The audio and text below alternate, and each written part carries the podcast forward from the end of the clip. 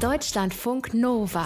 Eine Stunde Film. Kino, Serien und Fernsehen mit Tom Westerholt. Oh, wie aufregend. Erste eine Stunde Film 2021. Erste Sendung nach der Winterpause. Oh, wait. Ähm, wir haben ja gar keine Winterpause. Umso besser. Nach dem Jahresrückblick letzte Woche käme eigentlich auch bei uns immer ein kleiner Jahresausblick diese Woche. Aber dies Jahr, let's forget about it. Wirklich, keiner weiß genau, wann es wie und wo mit und im Kino weitergeht. Deshalb äh, schenken wir uns das Ausgeblicke heute, bevor wir alle noch wehmütiger werden, als wir nach diesem Jahreswechsel vermutlich eh schon alle sind. Sprechen wir stattdessen heute über Manipulation. Wir alle werden manipuliert von diesen fiesen, gefährlichen Filmemacherinnen und Filmemachern, die uns ihren Willen aufzwängen. Genau so passiert beim großen ARD-TV-Experiment Feinde jetzt am Sonntag. Ganz perfide Nummer, ich sag's euch. Gucken wir uns gemeinsam an und stellen den Regisseur zur Rede. So nämlich. Außerdem gucken wir in die dritte Staffel der Krankenhausserie Charité. Geht extrem spannend geschichtlich betrachtet weiter, nämlich kurz vor Mauerbau in Berlin. Und altes Jahr, neue Anna Wollner. Oder andersrum, neues Jahr, alte Anna Wollner. Das ist die beste Nachricht überhaupt. Anna kommt auch rein und bringt uns was irre Lustiges, aber mega Trashiges mit. Und was irre Unlustiges, aber mega Gutes. Lasst euch überraschen. Auf geht's ins Jahr 21 im 21. Jahrhundert. Gut, dann fangen wir an. Männliche Leiche, Na, Mitte, Ende 50, übergewichtig. jetzt hör mal auf. Übergewichtig. Drecksfeiertage. Deutschlandfunk Nova. Ich heiße Konrad Biegler und verteidige seit über 30 Jahren Menschen vor Gericht. In dieser langen Zeit habe ich nie einen nur guten oder einen nur bösen Menschen kennengelernt. Ich hatte schon das Gefühl, ich hätte den nirgends mehr gesehen, seit Sag niemals nie. Aber ganz nach dem alten Bond-Film von 1983 ist er plötzlich wieder da, der große Klaus Maria Brandauer. Als Strafverteidiger eines Mannes, der ein Kind entführt und 5 Millionen Euro Lösegeld erpresst haben soll. War zu sehen jetzt Sonntagabend im ersten großes sogenanntes TV-Experiment Feinde nach Ferdinand von Schirach. Brandauer vertritt als Anwalt Biegler den eben angesprochenen angeklagten mutmaßlichen Kindesentführer. Für Brandauer übrigens tatsächlich, ich habe nachgeguckt, nach sieben Jahren Pause sein erster Fernsehfilm. Bjarne Mädel spielt quasi ihm gegenüber den Ermittler äh, Peter Nadler, der den Verdächtigen verhaftet hat. Sagen Sie mir, wo sie ist. Was? Herr Kelz, ich bin zu lange in dem Beruf. Ich weiß, dass Sie es waren. Wir müssen ihn zwingen. Wir machen ihm Angst. Solche Typen haben immer Angst. Kurz zur Story. Die zwölfjährige Lisa von Bode, Millionärstochter, wurde auf dem Weg zur Schule entführt. Es wird eine 5 Millionen Euro Lösegeldforderung gestellt. Nadler und seine Kollegin Lansky übernehmen die Ermittlungsleitung der Sonderkommission und dabei fällt dieser Georg Kelz ins Visier, der im Haushalt der von Bodes als Sicherheitsmann arbeitet. Erst wird er befragt, verhält sich merkwürdig, deshalb wird er verhört, aber Kelz redet nicht. Für Ermittler Nadler ist klar, Kelz war's, obwohl er keine Beweise hat und er scheidet, äh, entscheidet dann eigenmächtig, Kelz zu foltern. Ich verrate an dieser Stelle nicht wie. Aber Nadler denkt, das Leben des Mädchens steht auf dem Spiel und er sieht in dem Moment keine andere Chance. Kein Spoiler an dieser Stelle, die ganze Nummer landet vor Gericht und dort wird dann Ermittler Nadler als Zeuge des Falls von Anwalt Biegler befragt, beziehungsweise eigentlich eher geroastet. Sie wollten also aufgrund der schwachen Indizien foltern. Oder genauer, Sie wollten ihn foltern, weil Sie glaubten, er sei der Täter. Ich glaubte es nicht nur, ich war mir sicher. Ja, ihr habt gerafft, wo diese Ferdinand von Schirach-Geschichte mal wieder hin will. Ähm, Ferdinand von Schirach, der eben nicht nur Buchautor, sondern eben selbst auch Jurist ist. Es geht um die Frage nach Recht und oder Gerechtigkeit und die Frage, bedeutet das eine automatisch das andere? Äh, ein TV-Experiment ist das Ganze deshalb gewesen, weil wir am Sonntagabend zwei Filme gezeigt bekommen haben. Zuerst 20.50 Uhr, äh, 20.15 Uhr, 90 Minuten lang die Story aus der Perspektive von Ermittler Adler, den äh, Bjarne Mädel, äh, Nadler, den äh, Bjarne Mädel übrigens herausragend spielt.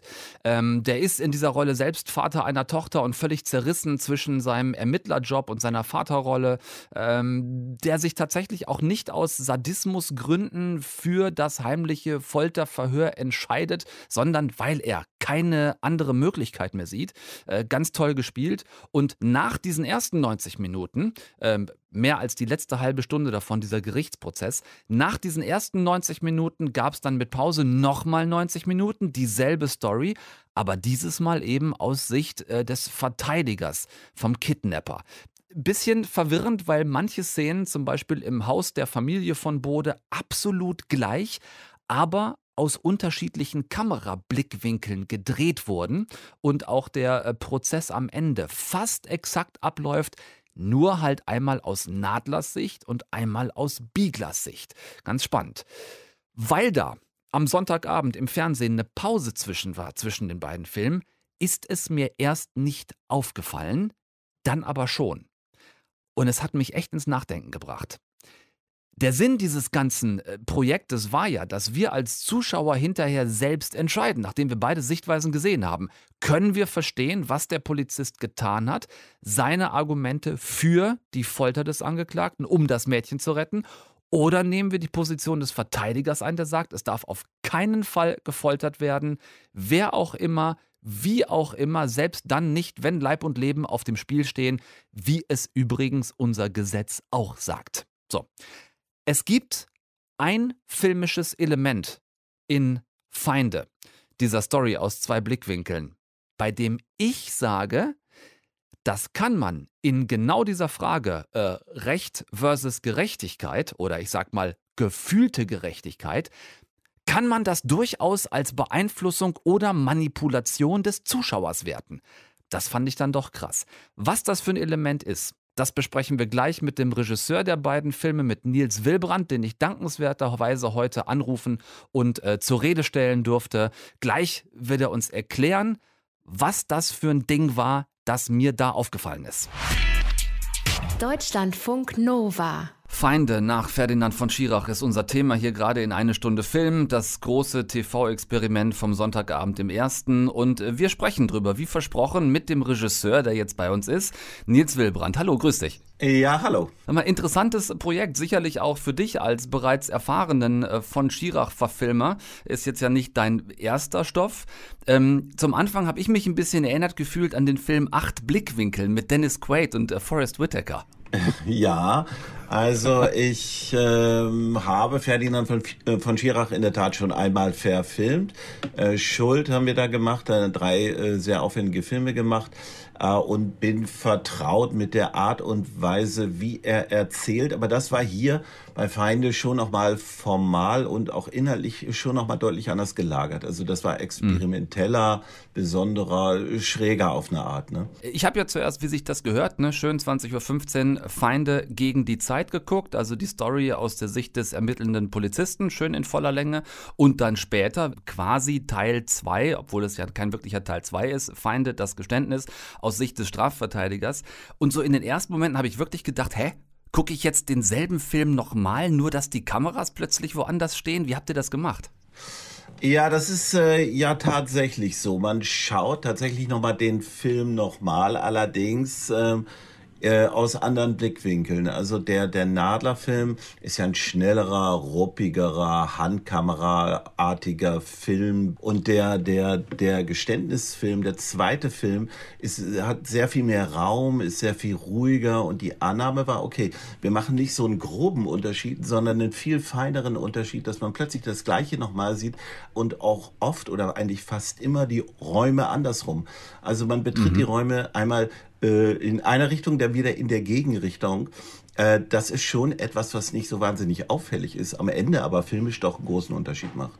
Ja, absolut. Habt ihr das während der Produktion, während ist dann wahrscheinlich ein bisschen spät, aber im, im Zuge der, der äh, Pre-Production mal diskutiert, ob das auch ein Risiko sein kann, einen Film quasi zweimal zu drehen, indem es dann doch am Ende so oft dieselben Szenen nochmal zu sehen gibt. Es sind ja wirklich also richtig geändert worden, dass man was völlig anderes sieht, es sind ja wirklich nur die Schlüsselszenen, ne?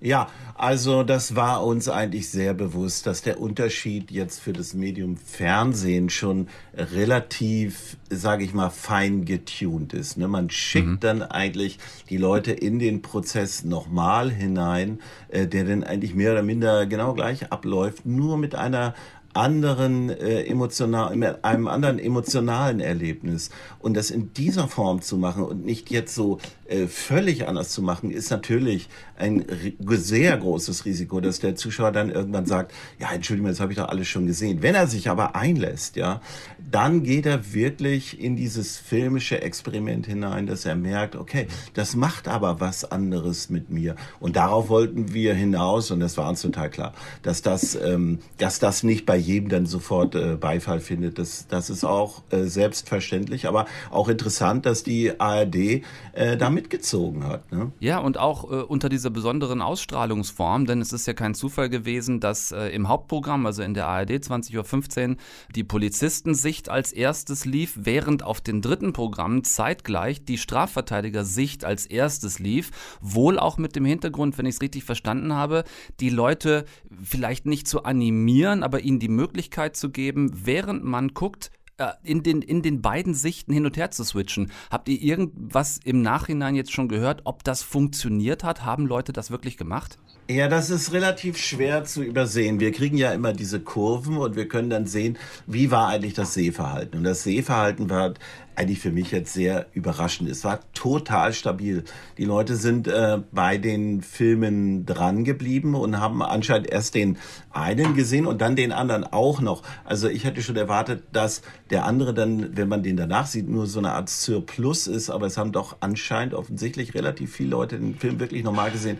Und das zeigt hm. natürlich auch, dass dieses Thema Gerechtigkeit, dass, dass wir danach äh, suchen oder und uns, uns das interessiert im Herzen, ähm, uns damit zu beschäftigen und auch die Reaktionen im Internet und so, äh, da, da hat man schon gemerkt, da geht es nicht nur irgendwie um, um Bashing oder Zustimmung, sondern wirklich um ein tieferes mhm. Gefühl von oder Suche nach Gerechtigkeit. Und das, äh, das war da doch äh, recht befriedigend bei einem so feinen Unterschied in den Filmen, dass Menschen da so einsteigen, ja. Du hast die unterschiedliche Emotionalität eben schon angesprochen bei diesen beiden Teilen. Und in dem Zusammenhang habe ich ähm, etwas gesehen, sehr spät, gebe ich zu, was ich aber mega spannend finde. Und da muss ich unbedingt mit dir drüber reden. Das ist nämlich die unterschiedliche Farbgebung, die ihr gewählt habt. Äh, den, den völlig unterschiedlichen Weißabgleich könnte man auch sagen. Also der ganze Film aus Sicht des Polizisten ist so in Tageslichtweiß oder Kaltweiß gedreht, während ihr den gesamten Film aus Sicht des Strafverteidigers in Warmweiß gedreht habt. Durch diesen Gap zwischen den beiden Filmen beim Live-Gucken ist mir das erst nicht aufgefallen aufgefallen, aber als ich dann am Ende, während dieses doch langen Prozessteils, dann auch mal hin und her geschaltet habe, da habe ich es wirklich deutlich erkennen können. Warum habt ihr das gemacht? Ja, also der, der, der grundsätzliche Schlüssel für das ganze Projekt war immer, dass wir gesagt haben, wir wollen maximal einmal erleben das Gefühl des Kommissars und einmal maximal erleben das Gefühl des Anwalts. Also dazu mhm. gehörte, wie schaut der Kommissar auf die Familie, also nicht die Familie an sich zu erzählen oder was erlebt das Kind an sich zu erzählen, sondern wie erlebt das der Kommissar, dass er zum Beispiel nicht weiß, wo das Kind ist, dass er eben nur von außen an die Familie herantritt und so weiter. Und aus diesem diesem Moment heraus haben wir die Ästhetiken abgeleitet, dass wir gesagt haben, okay, wir erzählen das mit einer Handkamera in dem Nadler-Film, weil das ist ja sein Hauptgefühl. Er weiß nicht, wo das Kind ist. Er rennt gegen die Zeit. Er hat Angst, weil ihm das schon mal passiert ist, dass ein Kind äh, gestorben ist, dass er nicht rechtzeitig da war. Und diese Angst wollten wir so stark wie möglich erzählen. Und die hat mit äh, Kälte zu tun. Daher kam auch dieser blaue Ton in den Film, die Geschwindigkeit und der geringere Raum. Der Film ist ja. absolut genau an dem äh, Ermittler entlang erzählt. Die Kamera klebt quasi an ihm mhm. bis zu seinem Gefühl, weil wir erzählen ja auch das Gefühl Intuition. Wir erzählen nicht irgendwie ja, äh, äh, das Kind ist in einer großen Gefahr und wir sehen das und deswegen foltert der, sondern wir wir erleben, dass er eben nicht weiß, wo das Kind ist und dass seine mhm. Intuition mhm. ihm sagt, der der der Mann, der vor ihm sitzt, ist ein Täter. Das ist sozusagen komplexer und dieses Erleben wollten wir, äh, wollten wir sozusagen maximieren. Das gleiche galt dann für den Anwalt. Da haben wir dann ruhiger erzählt, der Mann ist älter, der hatte, mhm. der hatte eine ganz andere Sicht auf die Dinge, eine distanziertere, rechtsstaatlichere. Äh, das ist, das ist ein ganz anderes Erleben und das hat uns das angeboten, das so äh, zu machen dann. Ne? Ich wollte auf eine Sache hinaus, ähm, die psychologische Sicht auf die, die Farbgebung in dem Fall. Da ist es jetzt kein Geheimnis, dass Warmweiß uns grundsätzlich eher ein wohliges Gefühl macht, während uns kalt-weiß, sagen wir, eher so ein bisschen schaudern lässt. Ähm, kannst du verstehen, wenn Menschen da jetzt, gerade wenn es um so eine persönliche Urteilsfindung geht, sich zwei Seiten einer Medaille anzugucken und dann für sich selbst zu entscheiden, auf welcher Seite stehe ich, dass Menschen da jetzt auf die Idee kommen zu denken, Moment mal, das ist doch, äh, da, da fühle ich mich jetzt als Zuschauer aber ein bisschen, bisschen manipuliert. Da soll ich schon sehr deutlich auf der Seite des Strafverteidigers stehen. Ja, das verstehe ich äh, total, weil das ist natürlich so. Aber da muss man wirklich äh, berücksichtigen, dass Film in dieser Hinsicht immer ein manipulatives äh, Mittel ist. Man zeigt ja immer einen Ausschnitt der Welt. Und wenn man sich äh, jetzt zwei Perspektiven vornimmt und die so stark oder so deutlich wie möglich erzählen möchte, dann erzählt man natürlich manipulativ und hat in so einem Fall, wo man zwei Filme erzählt, keine andere Möglichkeit, als den Effekt aufzudecken. Also mhm. es gab keine andere Möglichkeit. Denn der Zuschauer kann, wenn er, der, der Gerichtsprozess ist ja oft auch kritisiert worden, weil, weil er sich so ähnlich ist. Aber in Wahrheit ist das für uns Filmemacher äh, überhaupt nicht ähnlich. Denn das Erleben ist da sehr unterschiedlich. Also das, was, äh, wie, wie, wie das gestrickt ist über den Anwalt, ist eben eine ganz andere Geschichte. Und das ist tatsächlich äh, eine manipulative Ebene, die in, in jedem Film steckt. Ne? Man wird es wahrscheinlich auch noch mal äh, gut sehen können im direkten, unmittelbaren, aneinander geschnittenen Perspektiv-Switch, weil ihr ja auch noch eine Online-Only-Fassung gedreht habt. Nicht gedreht, aber geschnitten habt. Ja, also es war dann so, als wir die beiden Filme dann fertig hatten, haben wir äh, uns nochmal überlegt, wie man das in der Mediathek nochmal gesondert verarbeiten könnte. Und äh, die Idee war dann für ein Publikum, das vielleicht nicht in dieser vollen Breite an dem Experiment teilnehmen möchte, eine Fassung zu schaffen, die beide ähm, beide Perspektiven vereint in einer deutlich kürzeren Fassung. Ich glaube, die ist 45 Minuten lang oder so. Und da haben wir dann mit, äh, äh, mit Splitscreens gearbeitet und haben wieder einen neuen Weg gefunden, um das äh, zu erzählen. Und die ist jetzt auch in der Mediathek sichtbar, in der ARD-Mediathek, ja. Wahnsinnig spannendes Projekt. Ihr könnt euch das alles anschauen. Noch bis April äh, gibt es äh, nicht nur entweder oder, sondern es gibt entweder oder und auch. Also alle drei Versionen online. Äh, Schaut es euch an. Den, den neuesten Ferdinand von Schirach Feinde, ähm, gedreht von Nils Willbrand. Ich danke dir herzlich, dass du dir die Zeit genommen hast für uns für eine Stunde Film. Dankeschön. Das hat sehr viel Freude gemacht. Vielen Dank. Deutschlandfunk Nova. Anna? Tom? Frohes neues Jahr. Erste eine Stunde Film in 2021. So schön, dass du da bist. Ja, ich, ich, schön, dass ich da sein darf und natürlich auch dir ein äh, gesundes, frohes neues Jahr mit vielen schönen Film- und Serienerlebnissen zu Hause auf dem Sofa. Genau, was wünscht man sich im Augenblick? Ein infektionsfreies Jahr ist, glaube ich, auch was, was ich bisher noch nie jemandem Anfang Januar gewünscht habe. Äh, dieses Jahr, glaube ich, bleiben wir dabei. Äh, die Damen, die Herren, Anna Wollner ist eine extrem mutige Frau. Ja. Denn während ich schon latentes Bauchgrummeln kriege, wenn ich Alexandra Maria Lara als Michelle Rodriguez Verschnitt hinter dem Steuer eines getunten Porsches sitzen sehe und Kostja Ullmann irre schlechtes Englisch reden höre und das nur der Trailer ist, ne, ziehst du dir ohne Rücksicht auf Verluste den kompletten Film rein. What the amazing fuck ist bitte Asphalt Burning? Ich möchte an dieser Stelle festhalten, ich war nüchtern, als ich den Film gesehen habe. Vielleicht war das mein Fehler. es ist. Nur am Anfang oder am Ende auch immer noch? Äh, immer. Ich äh, habe quasi den Dry January und bin quasi konstant nüchtern. Sehr gut hatte kurz überlegt, mir eine Flasche alkoholfreien Sekt aufzumachen beim Film gucken, hab's dann aber auch wieder gelassen. Ähm, es gibt auch diesen Spruch, immer wenn du denkst, es geht nicht mehr, kommt von irgendwo ein Lichtlein her. Also ich würde hier mhm. bei Asphalt Burning sagen, immer wenn du denkst, es geht nicht schlimmer, wird's schlimmer. Kommt irgendwo Asphalt Burning her. Ich muss zu meiner Verteidigung sagen, ähm, Asphalt Burning ist der dritte Teil einer norwegischen Trilogie, die sich auf die Fahne geschrieben hat, das norwegische Fast and Furious zu sein. Es ist die norwegische Variante von Fast and Furious mit deutscher Beteiligung, denn es geht nach Deutschland an den Nürburgring, weil Alexandra Maria Lara als Michelle Rodriguez verschnitt die Trauung des Mechanikers Roy sabotiert hat, weil sie erstmal am Abend vorher beim Polterabend Roy geküsst hat und dann auch noch das gefakte Rennen zum Traualtar, wo der Erste, der ankommt, die Verlobte ehelichen darf, ihm den Weg abschneidet und ihn überholt und es sich herausstellt, dass Alexandra Maria Lara als Michelle Rodriguez verschnitt nicht nur die ehemalige Mitbewohnerin seiner Verlobten ist, sondern wohl auch die ehemalige Geliebte seiner Verlobten und die macht ihm ein unmoralisches Angebot. Nein, nein, nein, hör her nå, folkens. Altså, det må jo bli omkamp. Okay, rematch on my home ground. Nürburgring. On the raceway? Oh ja, der Nordschleife. Drei Tage hat er Zeit, um am deutschen Nürburgring seine Verlobte zurückzuerobern in einem Rennen mit Fake Michelle Rodriguez. Und ähm, drei Tage sind jetzt nicht viel, um von Norwegen an den Nürburgring zu kommen. Aber Hauptsache, die Karre ist schnell. Ja, gut. Also, ähm, ich fasse kurz zusammen. Wir haben hier auf Norwegisch The First and the Furious meets Go Trabi Go und. Manta Manta. Was, was genau soll das? Ich weiß es nicht. Es ist halt wirklich, also, ach, ich glaube, Milan Peschel wollte einfach mal Ferrari fahren, Peter Kurt auf dem Beifahrersitz sitzen, Kostja Ullmann schlechte Wortspiele mit Roy machen, Rubio Fee spielt auch noch mit, Henning Baum, ähm, der Leadsänger von Bosshaus, da will ich noch nicht mal das Wort Schauspieler in den Mund nehmen.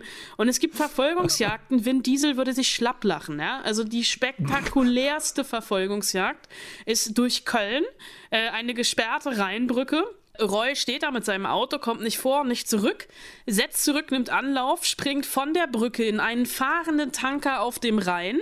Milan Peschel macht es ihm gleich. Die beiden Autos stehen sich wie in so einem schlechten Western-Showdown gegenüber in diesem fahrenden Tanker wo du denkst, ja, okay, Film ist vorbei, die kommen da nicht mehr raus.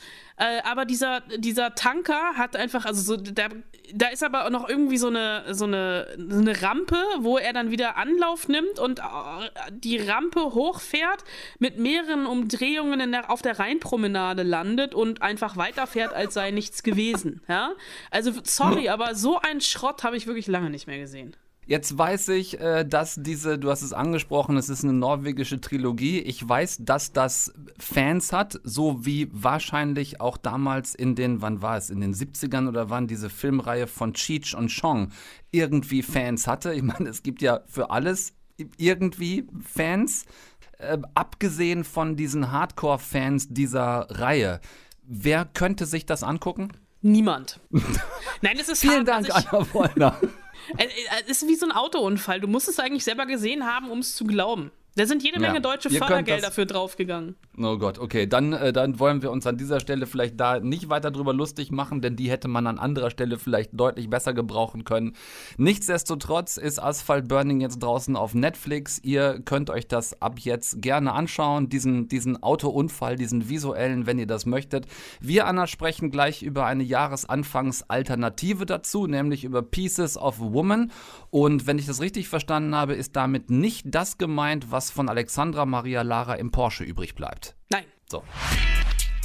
Deutschlandfunk Nova. Ja, Anna, normalerweise befinden wir uns Anfang Januar so mitten im Warmlaufen für die jeweils kommende Oscarverleihung, ne? So ein bisschen, ja. Hm. Das ist ein Warmlaufen mit angezogener Handbremse. Ja, in diesem Jahr wird es ein bisschen schwierig, weil also die, die Kinostarts sind äußerst wenige gewesen. Der Kreis ist bereits für die Oscarverleihung erweitert worden, wo man sich lange gegen gesperrt hat. Ähm, vielleicht könnte ein Film, der jetzt ab dem 7. Januar, also ab Donnerstag, dann auch auf Netflix zu sehen ist, aber Weltpremiere bei den Filmfestspielen in Venedig hatte eine Rolle spielen. Pieces of a Woman heißt er. Die Hauptdarstellerin Vanessa Kirby ist in Venedig mit dem Darstellerinnenpreis ausgezeichnet worden und absolut zu Recht, sagst du. Ähm, was macht diesen Film zu einem tatsächlich möglicherweise Oscar-Anwärter? Äh, ja, tatsächlich würde ich erstmal sagen, was Vanessa Kirby äh, so auszeichnungswürdig macht, sodass sie für mich auch tatsächlich äh, eine Frontrunnerin bei den Oscars ist. Mhm. Das ist nämlich diese Bandbreite und Intensität, mit der sie hier spielt. Der Film spielt in Boston und er öffnet mit einer totalen offenen Brücke, die sich im Bau befindet und deren Fertigstellung so metaphorisch den Film untermauert, beziehungsweise so ein bisschen in Kapitel einteilt. Gebaut wird die Brücke unter anderem von Sean, der wird von Shia LaBeouf gespielt und der ist der Ehemann von Martha. Und ähm, Sean will schnell feiern Feierabend machen. Er ist nämlich auf dem Weg zur Babyshower seiner Frau, mhm. die ist hochschwanger, hat ihren letzten Arbeitstag im Büro, so Ballons mit It's a Girl und ähm, ist eigentlich auch relativ genervt von diesem ganzen Hype. Sean kommt zu spät, legt sich mit der Schwiegermutter an, die er nicht mag und die ihn nicht mag. Äh, also da, die beiden ergänzen sich ganz gut, denn äh, die hat ein neues Auto gekauft, will ihn entmannen, wie er es sagt, weil es ein Familienvan ist. Oh es ist quasi so ein bisschen der Epilog zum Herzstück des Films, nachdem auch erst der Titel eingewendet wird, eben Pieces of a Woman. Also bisher ähm, höre ich ein relativ normales Familiendrama raus. Wie geht das weiter? Ja, das sind die ersten fünf Minuten des Films oder sogar nur vier Minuten. Also mhm. es ist relativ äh, ökonomisch erzählt und schnell. Und dann kommt aber eine Szene, die du, wenn du sie einmal gesehen hast, nie wieder vergessen wirst und die voll und ganz von Vanessa Kirby getragen wird. Die beiden sind wirklich so ein eingespieltes Paar, die haben sich zu einer Hausgeburt entschieden. Sie sind zu Hause, die Wehen gehen los. Mhm. Sie rufen die Hebamme, doch die hängt in einer anderen Geburt fest und schickt Ersatz und es folgt, Achtung, eine 24-minütige Geburtsszene ohne ein einzigen Schnitt. Mhm. Also eine sehr, sehr lange Plansequenz, in der auch tatsächlich nicht getrickst worden ist. Und diese Szene, die ist unglaublich intensiv, schmerzhaft und unglaublich körperlich. Die Kamera ist ganz nah dran. Also wir kriegen das wirklich mit, ne? Dieses Atmen, das Stöhnen, die Schreie, die Erleichterung, ähm, der Wechsel vom Sofa aufs Bett in die Badewanne, zurück ins Bett, das schmerzverzerrte Gesicht von Vanessa Kirby. Es ist wirklich eine Intensität, die es schwer erträglich macht. I wanted to stay at home. She sounds really good. Hi, baby. I wanted the baby to decide when she wanted to come. Dann wird die Tochter geboren. Äh, sieht erstmal alles gut aus, aber man hat so ein bisschen gemerkt, die Hebamme war immer schon so ein bisschen reserviert hektisch. Ähm, das Kind läuft blau an, hat keinen Herzschlag mehr und stirbt nach wenigen Minuten. Und Sean und Martha glauben, die Hebamme hätte fahrlässig gehandelt und verklagen sie. So wie du es gerade beschrieben hast, äh, musste ich tatsächlich an die Berlinale vor zwei, drei Jahren denken und an 24 Wochen. Diese Szene, die auch schwer auszuhalten war. Du weißt, welche ich meine, die äh, quasi sehr ja, späte die Abtreibung, Abtreibungsszene. Ja, die genau. Spätabtreibung mit Julia Jentsch. Ganz genau, ja. Ähm, so oder so, der Verlust des eigenen Kindes ist ein Schmerz, den man sich weder vorstellen kann, hoffentlich, weil man es nicht erlebt hat und auch gar nicht vorstellen will. Wie gehen die beiden jetzt ab da mit ihrer Trauer um? Äh, ganz unterschiedlich. Und das ist so ein bisschen, also der, der Film nimmt da auch, also nach dieser 24-minütigen, sehr, sehr intensiven Szene, äh, nimmt er so ein bisschen das Tempo raus. Sean sucht Trost beim Alkohol und im Koks. Er ist jähzornig, der hat immer wieder Wutausbrüche, legt sich immer mehr mit seiner Schwiegermutter an und Martha ist in sich gekehrt, taub. Jede Zelle ihres Körpers ist gefüllt mit Schmerz über den Verlust und es ist ein Schmerz, den Kirby unglaublich spielt. Also nicht nur ein Film über den Verlust, sondern vor allem auch ein Film über die Trauer. Ich werde dich tatsächlich jetzt nicht fragen, warum ich diesen Film gucken sollte, weil du schon mehrfach gesagt hast, dass er großartig, vor allem großartig gespielt ist. Vielleicht kannst du stattdessen sagen, ob man den auch gucken kann jetzt zum Anfang des Jahres, ohne dass er einen total runterzieht. Ähm, ja, also es ist wirklich, es ist schwierig. Also ich kann sehr gut verstehen, wenn man den Film nicht zu Ende gucken kann, nicht weil er schlecht ist, sondern weil er so ins Mark geht. Mhm. Ähm, ich habe ihn mit meiner Frau geguckt, die hat tatsächlich nach einer Viertelstunde gesagt, ich kann nicht mehr, äh, mach das bitte aus. Ich habe dann alleine später weitergeguckt, weil es wirklich, also äh, diese Szene ist sehr, sehr krass und diese Sprachlosigkeit und Stille nach einer dramatischen und traumatischen Geburt. Also gerade wenn man selber irgendwie ein Kind bekommen hat, mhm. ähm, das ist wirklich, äh, äh, Es ist jetzt kein Film, aus dem man lebensbejahend rausgeht, aber es ist ein Film, den man auf jeden Fall gesehen haben sollte, alleine wegen Vanessa Kirby. Wenn ihr das eine vom anderen trennen könnt und eine großartige schauspielerische Leistung sehen wollt, dann ist Pieces of a Woman ab Donnerstag für euch auf Netflix. Ansonsten, wie gesagt, wenn es gerade vielleicht so nicht in den Jahresanfangsmut bei euch passt, dann legt ihn euch äh, beiseite, wenn es denn dann äh, geht und äh, schaut ihn euch dann auf jeden Fall an. Danke, Anna, fürs, ähm, ja, soll ich sagen, fürs dich da durchkämpfen. War es das ein bisschen? Ich habe mich sehr gerne da durchgekämpft, so. vor allem durch Letzteres. Deutschlandfunk Nova. Gut, dann fangen wir an. Männliche Leiche, Mitte Ende 50, übergewichtig. Gebrochenes Bein, operiert? Tibia Kopffraktur minimal disloziert. Gut, dann schneiden Sie auf. Herzlich willkommen zurück in der Berliner Charité, einer der berühmtesten und geschichtsträchtigsten Kliniken Deutschlands. Zweimal schon Schauplatz gewesen der gleichnamigen ARD-Serie. Jetzt kommt Staffel 3. Und wenn ich jetzt sage, dann meine ich ab heute in der Mediathek alle sechs Folgen und ab nächster Woche Dienstag, 12. Januar, wöchentlich in Doppelfolgen im Fernsehen. Staffel 1, kurzer Rückblick, handelte von der Zeit des großen Virologen Robert Koch, Ende des 19. Jahrhunderts.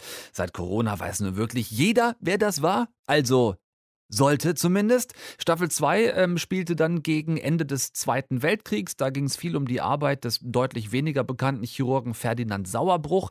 Die fand ich nicht so gut wie die erste Staffel. Und jetzt eben Staffel 3 Mega spannende Zeit, die Berliner Charité zur Zeit des Mauerbaus. Es geht los Anfang August 1961, eine Woche bevor niemand die Absicht hatte, eine Mauer zu errichten.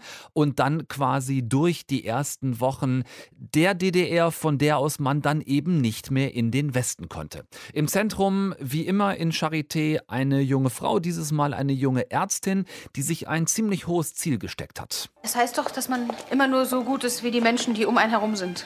Ich werde dieses verdammte Blut entschlüsseln. Helfen Sie mir dabei? Es geht um die Anfänge der modernen Krebsforschung und den Ansatz der Ärztin, ein Frühdiagnoseverfahren über Blutproben herzustellen. Das gab es damals vorher noch nicht.